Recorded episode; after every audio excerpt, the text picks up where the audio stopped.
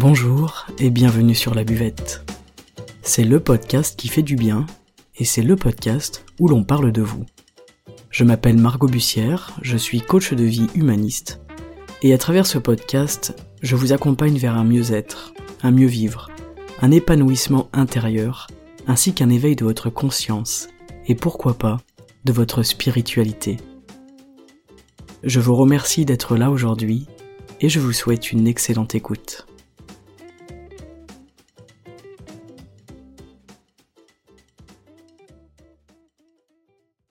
Bonjour à tous et bienvenue, je suis ravi de vous retrouver aujourd'hui euh, avec une voix qui n'est pas tout à fait stable étant donné que je sors d'une petite semaine de maladie, mais tout va bien et je suis ravi d'être au rendez-vous ce matin.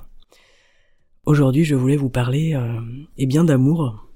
D'amour, je voulais vous inviter à, à regarder avec moi, à mes côtés, votre manière d'aimer. Je pense que sur Terre, il y a peu de personnes qui manquent d'amour. Mais je pense aussi qu'il y a peu d'amour de qualité. En fait, l'amour ne nous apporte pas toujours ce que l'on pense à l'endroit où on le pense. Et hum, pourtant, notre vie entière, à nous tous, elle est faite d'amour. On est des êtres d'amour et peu importe où, l'on vit, hein, que l'on vive ben, en France, en Europe, en Amérique, en Inde ou ailleurs, il y a toujours à l'intérieur de nous une partie qui court après l'amour. C'est vraiment un moteur existentiel de notre vie, euh, et peut-être de notre survie, mais ça c'est un autre débat. Au cours de notre vie, notre compréhension de l'amour, elle va changer, elle va évoluer, euh, Dieu merci, et toutes ces manières d'aimer, elles vont induire des choses chez nous et évidemment chez l'autre. Je vais vous parler de l'amour en, en quatre étapes aujourd'hui. Le premier amour, c'est l'amour égoïste. Ensuite, nous avons l'amour fusionnel. En troisième position, l'amour respectueux. Et enfin, en dernière position, l'amour universel, sans doute mon préféré. Alors l'amour égoïste, c'est le premier amour évidemment, c'est les deux font un, les deux font moi. Dans l'amour égoïste, il y a un dominé et un dominant. Et plus on est égoïste, et plus on a peur, plus on a peur de, de perdre quelque chose, comme c'est une relation d'avoir, comme c'est une, euh, un amour d'avoir en fait. Dans cet amour, chacun prend, mais rien n'est vraiment donné. Et c'est très fréquent de, de vivre cet amour et de l'entretenir dans la première partie de notre vie, euh, quand euh, l'ego est plus présent et quand il est aux commandes. Et ensuite, si on a de la chance et de la conscience, on s'assagit, comme on dit, on devient plus sage avec un cœur plus sage et sans doute plus ouvert à l'autre. Ce qui caractérise l'amour égoïste, c'est vraiment l'irrespect de l'autre et de soi. Et ce n'est évidemment pas quelque chose de volontaire. On ne se dit pas un matin, tiens, je vais me mettre dans une relation amoureuse avec quelqu'un que je ne vais pas respecter, et je ne vais pas me respecter moi-même par la même occasion. Cet amour-là, c'est vraiment l'amour des, petits enfants. Les enfants fonctionnent comme ça. C'est ma maman à moi, mon papa à moi, euh, mon frère, ma sœur. Et lorsque cet amour il est présent dans un couple, c'est vraiment l'autre qui sert de faire valoir. C'est exactement typiquement, euh, pour être vraiment dans la caricature, c'est l'homme qui va prendre sa femme pour une potiche, qui va avoir euh, une belle blonde dans une belle voiture, parce que cet amour-là, il va renvoyer quelque chose de lui-même en fait. C'est en rapport avec lui-même et en aucun cas avec la personne qu'il prétend ou qu'il pense sincèrement aimer. Et dans cet amour, on exige de l'autre qu'il fasse des choses. Et l'apparence est très importante. Euh, l'habillement, l'aspect physique, c'est vraiment très important, bien plus que la profondeur de l'âme et l'intériorité de la personne. Dans cet amour, on peut retrouver des personnes qui donnent des ordres, et ça, c'est l'égoïste. Et en face, il y a l'autre qui exécute les ordres. Les deux jouent vraiment un rôle important pour cet amour égoïste. C'est-à-dire que cet amour égoïste-là, il existe évidemment entre deux personnes. On n'est pas dans un amour égoïste tout seul, tandis que l'autre va être dans un amour universel, par exemple. On est vraiment deux à construire ce petit chemin ensemble, pour plein de raisons d'ailleurs, ça, ça nous apportera aussi de la conscience plus tard, et c'est jamais pour rien qu'on traverse ça. Excusez-moi, j'ai encore euh, des petits problèmes de voix. Donc voilà, ce n'est jamais pour rien qu'on en passe par là, et c'est pas bien ou mal en fait, c'est tout simplement un, constat, et c'est intéressant de se rendre compte. Mais voilà, dans cet amour-là, typiquement, dans cette relation, il n'y a pas de communication, ou alors une très mauvaise communication, c'est un tableau conflictuel, et en général, si l'autre n'est pas d'accord avec nous, ça, ça vire au clash. Le deuxième amour, la deuxième étape, c'est l'amour fusionnel. C'est le moment où les deux font un, les deux font nous. Alors il y a une forme d'équilibre qui contribue à construire la relation entre deux personnes, et dans cet amour, chacun donne quelque chose. On est vraiment dans une relation de construction, Il peut y avoir des projets d'enfants, des projets de maison, euh, d'achat ensemble, voilà, des, vraiment des projets d'une vie commune ensemble, d'un partage de quelque chose. C'est une relation qui est équilibrée, mais encore une fois qui reste irrespectueuse parce que en fait les deux personnes sacrifient une partie d'elles-mêmes dans la relation. Et la tendance du couple fusionnel, c'est vraiment l'exclusion des autres. Plus je suis dans la fusion et plus je m'isole. Donc plus à deux on va être dans la fusion et plus on va s'isoler en fait du reste du monde. Mais au bout d'un moment, très souvent, c'est une des causes principales de rupture, l'une des deux personnes aspire à une bouffée d'air. Et c'est quelque chose qui va devenir vital pour la personne. Soit l'autre dans le couple accepte, et la relation peut se transformer, la relation d'amour peut se transformer, soit il n'accepte pas parce qu'il n'est pas prêt tout simplement, et à ce moment-là il y a rupture. D'ailleurs celui qui n'est pas à l'origine de la rupture va avoir une sensation de souffrance extrême, il va vraiment avoir l'impression qu'une partie de lui est arrachée, et ça va être très très très dur. Les ruptures dans l'amour fusionnel sont extrêmement douloureuses pour celui qui ne l'a pas choisi. En général, celui qui l'a choisi, c'est un besoin, un besoin vraiment profond auquel il aspire. Je ne dis pas que c'est plus facile car c'est toujours dur de quitter quelqu'un, mais derrière il y a une nécessité et il y a surtout une évolution. Là c'est vraiment son mode d'amour, son amour qui est en train d'évoluer. Ce qui caractérise l'amour fusionnel, c'est l'étouffement, vraiment la sensation d'étouffement, et l'abandon de soi. Voilà pour cet amour-là. En troisième position, mesdames et messieurs, nous avons l'amour respectueux. Dans l'amour respectueux, les deux font deux. Et là, on est vraiment dans un équilibre, mais cette fois, il y a en plus de ça le respect de l'espace de l'un et de l'autre. C'est-à-dire qu'on investit chacun, tout comme dans l'amour fusionnel, mais on se respecte. Chacun a sa place, chacun a son espace, ses réflexions, son indépendance. En fait, c'est vraiment je m'autorise à être qui je suis et à vivre ce que je dois vivre. Et l'autre, dans mon couple, est un révélateur de moi-même. Donc on s'investit dans le couple, mais à aucun moment ça ne nuit à notre identité propre. Ça peut s'apparenter à des couples où il n'y a pas de concession. À travers cette idée, on comprend que on ne doit pas abandonner justement nos passions, nos idées et ceux qu'on aime. Dans l'amour respectueux, le couple n'est jamais une raison pour abandonner quelque chose qui vous tient à cœur et qui vous fait vibrer, qui vous fait vivre en fait tout simplement euh, votre sens dans la vie. Et ce qui fait l'enjeu de cette relation, c'est la communication. C'est une communication qui est bienveillante, respectueuse. Elle permet vraiment de régler les troubles dans la relation, et puis si on ne trouve pas de solution, c'est aussi possible, eh bien l'attitude et la tentative de trouver une solution, elle est primordiale, et c'est ça, finalement, qui va venir sauver, euh, les meubles, si je peux dire comme ça. Donc ce qui caractérise l'amour respectueux, eh bien vous l'aurez compris, c'est le respect de soi et de l'autre. Alors ce podcast, je l'ai intitulé Comment aimer suffisamment l'autre pour ne pas avoir envie de le changer. Et c'est là où j'attire votre attention euh, parce que nous sommes des êtres interventionnistes. On intervient dans la vie de l'autre, dans ce qu'il est, dans ce à quoi il croit, dans ses valeurs profondes qui sont différentes des nôtres. Et ça, c'est vraiment typiquement irrespectueux, c'est la base en fait de l'irrespect. C'est-à-dire qu'on ne laisse pas à l'autre la possibilité, la chance et la liberté d'être pleinement qui il est. Alors souvent, on va avoir tendance à dicter à l'autre euh, une conduite selon nos propres perceptions, nos codes, nos valeurs, nos croyances. Euh, quand on va dire à notre mari ou à notre femme, non, tu peux pas te comporter comme ça, ça se fait pas.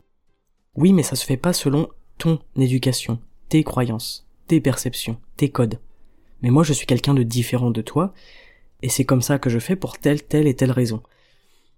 Là encore, on peut ne pas être d'accord, mais la communication, la discussion, l'échange, dans le respect et la bienveillance, c'est quelque chose de primordial pour continuer à se sentir tout simplement libre euh, d'exister et d'être qui on est. J'insiste sur la notion de liberté dans l'amour. Parce que dans la liberté, on peut se mettre d'accord avec l'autre. Et dans la liberté, on peut accepter que l'autre nous dise stop, si on merde, ça arrive à tout le monde de merder. et si l'autre nous le dit, en fait ce n'est pas un problème. Et même si j'ai un mauvais caractère et qu'on me dit que j'ai merdé, et donc que je réagirai peut-être mal sur l'instant, ensuite je viendrai réfléchir là-dessus. Ensuite je prendrai en considération euh, les paroles de l'autre. Et pour moi c'est vraiment là qui est la clé, c'est-à-dire que on a le droit de merder, on a le droit de dire à l'autre qu'il merde et on a le droit de s'entendre dire qu'on a merdé, mais l'essentiel, la chose primordiale, c'est d'avoir en soi l'humilité d'arrêter de penser qu'on est au-dessus de l'autre, qu'on est mieux que l'autre. Accepter de vivre une relation amoureuse, c'est pour moi aussi accepter de vivre une dépendance et une interdépendance. Et il y a une manière de s'abandonner à cette dépendance qui peut être très agréable. La dépendance n'est pas quelque chose de nocif, de négatif. Nous sommes des êtres interdépendants, nous dépendons les uns des autres et c'est bien normal, et ça ne sert à rien de faire comme si ce n'était pas le cas. C'est une façon de se respecter soi-même et de respecter l'autre dans la place qu'il prend dans notre vie. Enfin dernièrement, le grand vainqueur de notre sélection, l'amour universel. L'amour universel, je vous en parle souvent, c'est un amour que j'adore, c'est un amour dans lequel le un fait tous. C'est-à-dire que les trois premiers amours dont je viens de vous parler, ils se vivent dans le couple. Mais l'amour universel, il est présent tout le temps, partout, et il peut être développé absolument constamment. Dans un couple, c'est l'autre qui est important, dans l'amour universel, ce sont les autres qui sont importants. Il n'y a pas un amour axé sur une seule personne. L'amour universel, par conséquent, il vient s'opposer à la vision tout simplement du couple. Alors, on peut aimer tout le monde, de manière universelle, mais on ne peut pas partager une réalité avec tout le monde. Un quotidien, une vie de couple, une sexualité, c'est tout simplement impossible. Et d'ailleurs, plus on va toucher à l'amour universel, et plus cet aspect-là va devenir compliqué. Mais on n'y est pas encore, on va déjà se contenter d'essayer d'aimer l'autre et de s'aimer soi-même de manière respectueuse. Je trouve que c'est déjà un énorme pas. En tout cas, l'amour universel, c'est comme des élans de vagues d'amour pour toutes les formes de vie qui peuvent exister sur cette terre et autour de vous. Quand on tombe amoureux de quelqu'un, euh, c'est quelqu'un avec qui on va faire notre vie, avec qui on va investir des choses, dans notre relation, dans nos projets communs. Et on a tendance, quand on ressent de l'amour, nous, chers êtres humains euh, de notre société, à le décliner dans la sexualité, et puis dans la personnalité. Et c'est tout à fait naturel. Il faut comprendre que c'est normal, en fait, de, vivre comme ça, mais que ce n'est pas forcément l'unique moyen euh, de faire preuve d'amour et d'aimer les autres. Et cet amour-là, euh, l'amour universel, c'est celui qu'on retrouve euh, chez les sages, chez les grands êtres spirituels de notre monde qui nous ont apporté des messages d'amour absolument incroyables. hashtag Jésus, hashtag Bouddha et bien d'autres. Et ce message d'amour universel, il est vraiment véhiculé dans la plupart des religions et, bien souvent on comprend un petit peu de travers euh, le message malheureusement, mais ça c'est pareil, c'est un autre débat, je ne veux pas parler de religion dans ce, dans ce podcast qui nous parle tout simplement d'amour. Pour moi il y a deux états, ouvert à l'amour ou fermé à l'amour. Alors je m'entends, la personne qui est dans un amour égoïste n'a pas l'impression ni l'intention d'être fermée à l'amour, et pourtant c'est une porte qui est fermée euh, pour un amour respectueux ou un amour universel. Ce qui compte, ce qui est très important pour moi je trouve, c'est que nous sommes faits pour aimer les autres. Et nous sommes peut-être faits même pour aimer tout le monde et pas seulement jeter notre dévolu sur une seule personne et en faire la huitième merveille du monde. L'amour universel, il ne dépend pas que de nous. On a une part du boulot à faire, évidemment, mais euh, le reste de cet amour, il est vraiment diffusé et alimenté en nous à travers euh, le ciel, le divin, vous appelez ça comme vous voulez, l'énergie divine, la nature. Et on a notre, notre pierre à apporter à l'édifice, mais il y a aussi quelque chose de plus grand que nous, en fait. Et cet amour-là, il, est partout. Il est dans le vivant, il est dans les animaux, dans les arbres, dans les plantes, euh, dans tout ce qui vit, en fait, tout simplement. Et en général, dans notre vie, on alterne d'une forme d'amour à une autre. On va passer d'un amour égoïste à un amour fusionnel. Euh, ensuite, par exemple, on peut retourner à un amour égoïste avec une autre personne et puis hop, sauter de case et aller euh, à un amour respectueux mais toutes ces formes d'amour-là, ces trois amours, euh, ce sont des amours qui créent des blessures et il faut vraiment se méfier de ces blessures et se méfier de la qualité de la relation que l'on a dans, dans l'amour. Et aussi, si on peut, je vous invite à prendre conscience déjà dans quel amour vous êtes aujourd'hui, que ce soit en couple ou avec votre famille, vos amis, vos collègues. Et aujourd'hui, c'est vraiment ça. J'aimerais vous inviter à vous poser cette question. C'est comment est-ce que je peux fournir un amour qui soit plus qualitatif? Aujourd'hui, comment est-ce que je peux faire, moi, avec les autres, pour fournir un amour qui soit plus qualitatif et peut-être pourquoi pas plus universel? Et cet amour, il ne va pas toucher que votre mari ou votre femme, euh, votre petit copain, votre petite copine. Euh, cet amour, il va aller toucher absolument tout le monde. À partir du moment où vous sortez de chez vous, toutes les personnes que vous croisez, même des inconnus dans la rue, vous pouvez aimer des inconnus dans la rue, vous pouvez leur jeter doucement des regards d'amour. Vous allez me prendre pour une folle. C'est un jeu que j'adore faire euh, quand je marche dans la rue parfois. Je regarde quelqu'un intensément et je lui souris avec les yeux. Et j'adore le faire avec le masque, c'est quelque chose que j'ai adoré avec le masque pendant ces quelques années. C'est de cacher l'intégralité de mon visage, sauf mes yeux, et de regarder les gens et de leur faire des sourires avec les yeux. Et ça, pour moi, c'est une forme d'amour, et pourtant je ne connais pas la personne, et en fait je me fiche de savoir qui est cette personne sur l'instant. Le but, c'est d'essayer de véhiculer et de faire passer de l'amour d'une personne à une autre. Voilà. C'est assez rigolo, c'est un petit peu euh, en rapport avec euh, les liens dont je vous parlais dans un autre podcast, ces espèces de liens de, fil d'Ariane qu'on a les uns euh, avec les autres. Et ces liens, ils sont vraiment présents avec tout le monde, avec vos collègues de travail, vos amis, euh, votre famille, vos commerçants. J'utilise souvent l'exemple des commerçants et parce que je trouve que c'est vraiment intéressant parce que ce sont des personnes que l'on croise souvent pour ceux qui aiment le commerce de proximité, des personnes que vous voyez tous les jours en fait, qui font partie de votre vie. Et pourtant vous ne les connaissez pas personnellement, vous avez le, le rapport commerçant et client, et pourtant il y a des relations qui se créent, des relations très fortes entre un commerçant et ses clients. Bref, voilà, aujourd'hui je vous invite vraiment à essayer, pourquoi pas, de diffuser un petit peu d'amour autour de vous et de voir dans quel amour vous vous situez, vous, aujourd'hui, euh, à l'âge euh, que vous avez, à l'étape dans laquelle vous êtes dans votre vie, etc. En tout cas, ce que je trouve intéressant dans cette idée, c'est que plus je suis dans la dépendance vis-à-vis de l'autre, plus je dépends de l'autre, de son regard, et plus mon amour va être limitatif. Et à l'inverse, plus je suis entre guillemets seul, puisque on n'est jamais seul dans l'amour universel, bien au contraire, mais plus je vais être indépendant et plus mon amour va rayonner, plus il va être accessible, plus il va déborder sur les gens. En fait, le, fait de ne pas fixer son amour sur une seule personne permet aussi d'aller l'étaler partout et, de le faire rayonner. En fait, c'est comme si le soleil, en fait, avec son rayon, il, euh, il décidait de chauffer une seule personne et d'éclairer une seule personne. Ce serait affreux. Alors que le soleil, il est typiquement dans l'amour universel, il va rayonner et toucher absolument toute trace de vie sur cette terre.